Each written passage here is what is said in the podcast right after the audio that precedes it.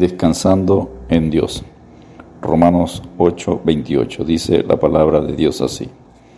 Y sabemos que a los que aman a Dios, todas las cosas le ayudan a bien, esto es, a los que conforme a su propósito son llamados.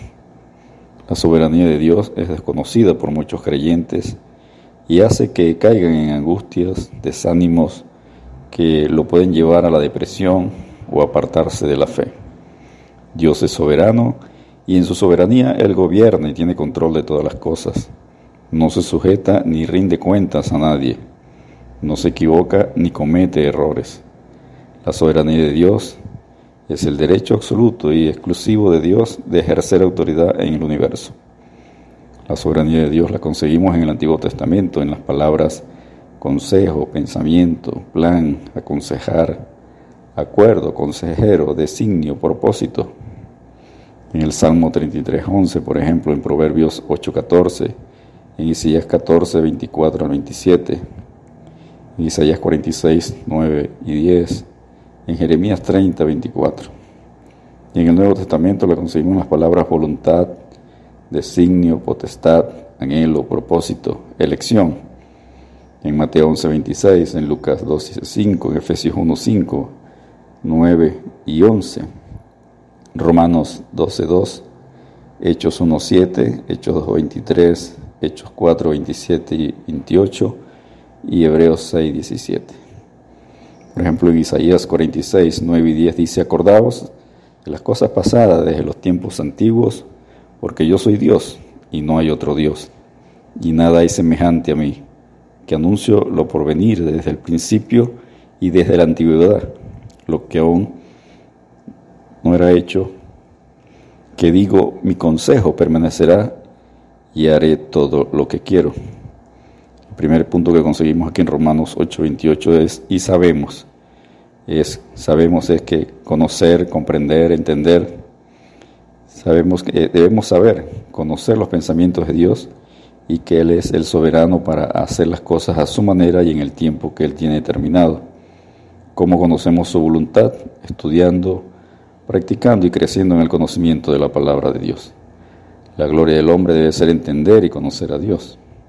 Isaías 43 y 14 dice, ¿quién enseñó al Espíritu de Jehová? o le aconsejó enseñándole? ¿A quién pidió consejo para ser avisado? ¿Quién le enseñó el camino del juicio o le enseñó ciencia o le mostró la senda de la prudencia? Jeremías 9, 23, 24. Así dijo Jehová, no se alaba el sabio en su sabiduría, ni en su valentía se alabe el valiente, ni el rico se alabe en sus riquezas, mas alábese en esto el que se hubiere de alabar en entenderme y conocerme, que yo soy Jehová que hago misericordia, juicio y justicia en la tierra, porque estas cosas quiero, dice Jehová. El segundo punto que conseguimos es que a los que aman a Dios, ¿cómo podemos saber, conocer si amamos a Dios? ¿Cómo autoevaluarnos? Juan 14, 15 nos lo dice, si me amáis, guardad mis mandamientos.